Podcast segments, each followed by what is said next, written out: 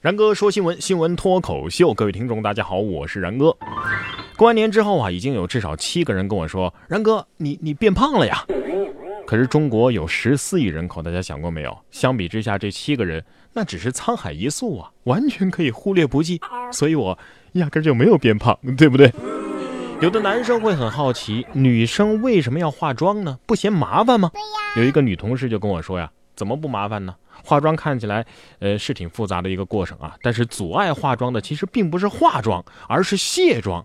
为什么呢？你想啊，当您呃浪了一天之后，终于回到家，一屁股坐在床上，只想倒头就睡的时候，你突然想起来，哎妈，不行，我还得卸妆啊！哎，这是一件多么可恶的事情啊！不卸妆就睡行不行呢？那肯定是不行的。所以卸妆就不得不在疲惫的过程当中，你去擦这个，去抹那个。这没有任何创造性的劳动啊，但是这样的活动量足以使您直接清醒啊，还睡什么睡呀？而且啊，化妆这是越化越好看呢啊，至少心情也是开心的。但是卸妆呢，就是来自于麻烦和颜值的双重打击了。听完这话之后呢，我理解了，这就有点像是做饭和洗碗之间的关系。今天的节目，我们先来听一下这样一个最危险的古董。说老太太收藏古董秤砣四十三年，结果呢是个手雷。四十三年前，平奶奶见有人卖一件外形是圆锥体的铜器，觉得造型非常的独特，就以两块四毛钱的价格给买了过来，一直珍藏着。那么今年过年的时候呢，平奶奶的朋友怀疑这枚器物啊。这这有点像是手雷呀！老太太报警之后呢，民警是立即疏散了群众，然后拍照取样，把它交给了相关部门。哎呀，老太太，您要是带这个秤砣去摆摊儿，估计哪个城管也不敢惹您吧？哎呀，这么多年还好您没拉上面那个环儿啊！啊，要是我的话，早就按耐不住好奇给拉开了。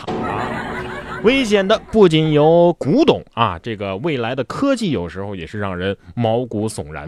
说最近亚马逊的人工智能啊，突然引起了全世界用户的恐慌。为什么呢？因为他们会莫名其妙的在安静的房间里 笑出声来啊，而且会拒绝执行人类的命令，甚至会突然开始播报附近墓地的位置。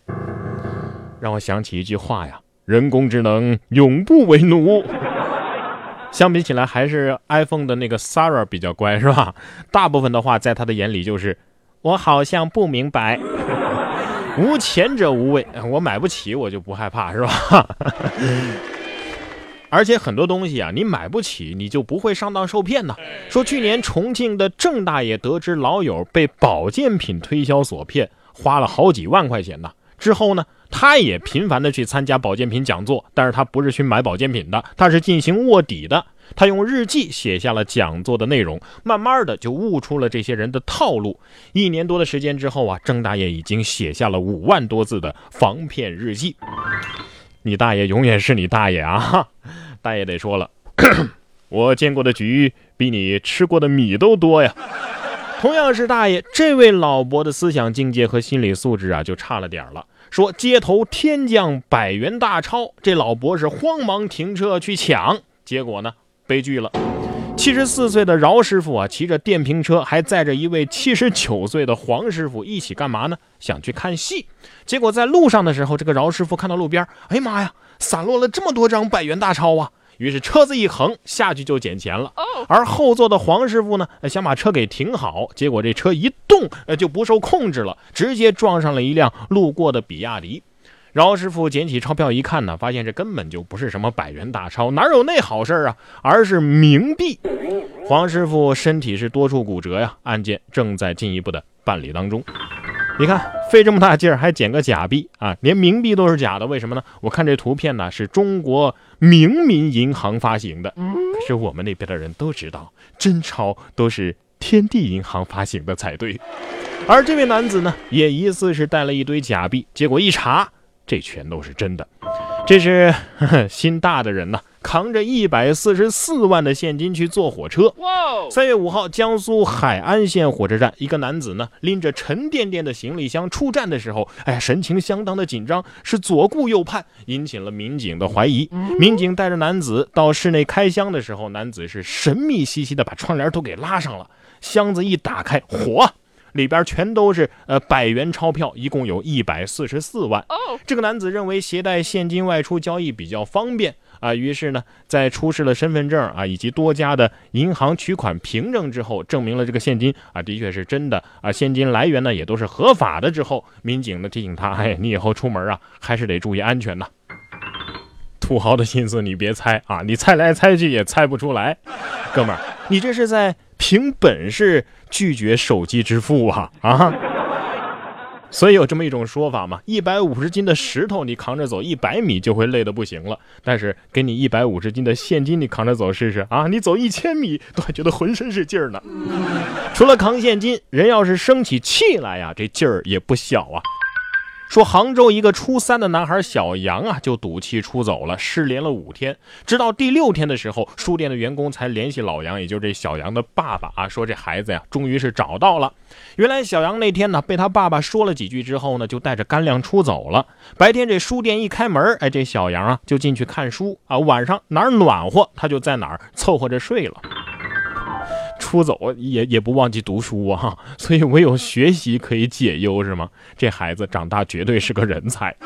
哎，这老杨看到这样的结果之后，会不会为了促进孩子的学业，决定每隔几天就说你一次啊？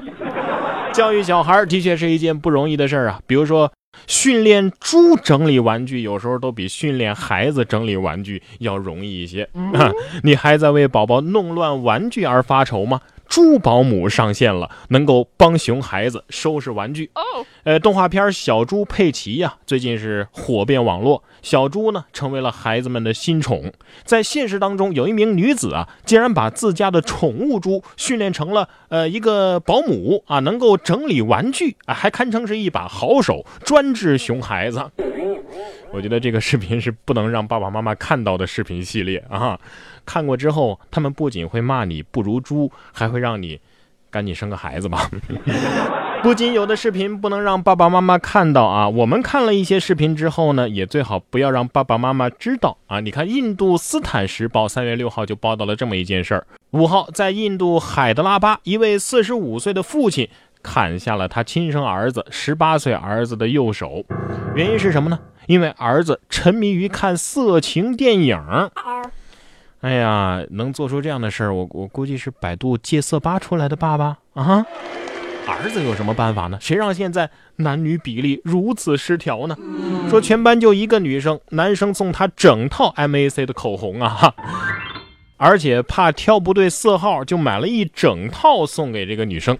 七号，广东广州华南理工大学大一机械三班的男生啊，给一名女生送了一盒口红。男同学们表示啊，肯定要给自己班的这个班宠啊最好的东西。呃，这个女生表示，作为班上唯一的女生，开学到现在，她几乎连喝水的时候都没自己开过瓶儿。哦，呃，那你有没有考虑在班里找个男朋友啊？对呀。我已经有男朋友了，我仿佛听见雨滴落在青青草地。这是我看过最虐的校园爱情片。哎，如果她男朋友劈腿的话，可能会被全班的男生轮流给收拾吧。哈哈。虽然说我们热衷于这些进口的化妆品，但是中式英语却已经出口进了牛津词典了。你好。来份饺子，可以用人民币或者是刷支付宝吗？根据中国外问局二月发布的中国话海外认知度调研报告啊，显示过去被翻译成英文的中国词汇啊，现在很多都已经被汉语拼音给替代了啊。以后出国呀，你可以直接说拼音啊，他们都听得懂。这拼音我是早就学会了，现在就差出国了。哎，大家想想是不是这个道理啊？外国人之所以能够对拼音有这么高的认知度，还不是多亏了我们这些英语不好的人。好了，今天的然哥脱口秀就是这些内容了。当然了，然哥的节目可不只有这一档哦。点击我的头像并关注，就可以查看我的更多其他节目了。然哥讲故事历史上的今天系列呢，已经开播了。每天呢，跟然哥脱口秀是同步更新的。听完脱口秀，接着听一听然哥讲故事吧。想要学普通话、学表达、学口才的朋友呢，也可以在喜马拉雅搜索“央广然哥教你说好普通话”这张专辑。哎，也是然哥的节目，每天十分钟，让你的声音。更动听，再见。